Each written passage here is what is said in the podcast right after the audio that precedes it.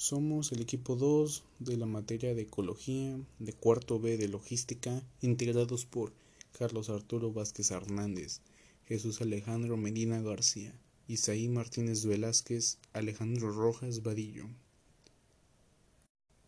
Y en este podcast se, hablará sobre el cambio climático que gracias al aire contaminado está provocando un problema ambiental en todo el mundo y todas sus características y todas sus características las hablará mi equipo.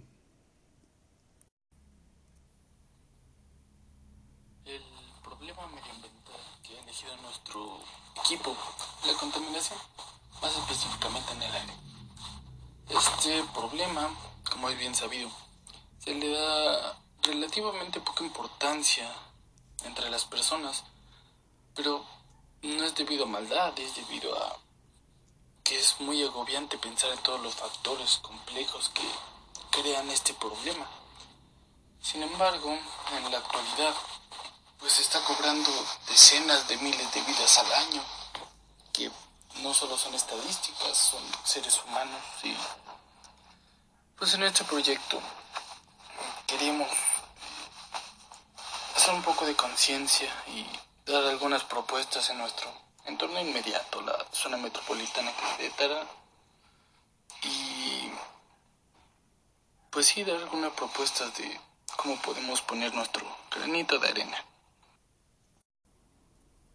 La Agenda 2030 consiste en un plan llevado a cabo por todos los países, que propone acabar con la pobreza de este año hacia el 2030 y promover una prosperidad económica y protección ambiental para todos los países involucrados. Esto también incluye la contaminación del aire, que es el tema que nosotros hemos propuesto en este podcast, puesto que Querétaro es una de las ciudades con una contaminación de aire un poco elevada, y de este modo la podríamos relacionar con la Agenda de 2030 que se tiene por todos los demás países.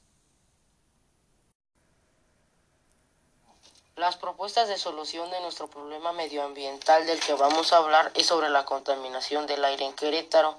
Una propuesta de solución de la cual hablaré es que tenemos que disminuir el uso de autos a base de combustible fósil, ya que este nos podría llevar a varios conflictos como lo es el agotamiento o desequilibrio en la zona en la que vivimos. La segunda propuesta vendrá enfocada en las fábricas que a estas les tendríamos que disminuir los gases nocivos que éstas se expulsan, ya que a largos plazos sería un problema para nuestra salud. Conclusión. Para concluir nos pudimos dar cuenta que los que usan energía renovable llevan ciertos beneficios ya que pudieron empezar a buscar una forma de energía tal como lo podría ser la energía nuclear o la energía eléctrica y buscan una mejor forma de limpiar el aire que se ve afectado por las empresas. Gracias a estas energías ya no estamos afectando el planeta en el que vivimos y también es un alivio para la humanidad, ya que por ende, si usáramos todos esta energía nos quitaríamos algunas enfermedades, como lo podrían ser respiratorias y otras que podrían ser un poco más graves, como por otro lado librarnos de consecuencias que podrían traer a largo plazo sin esta energía renovable.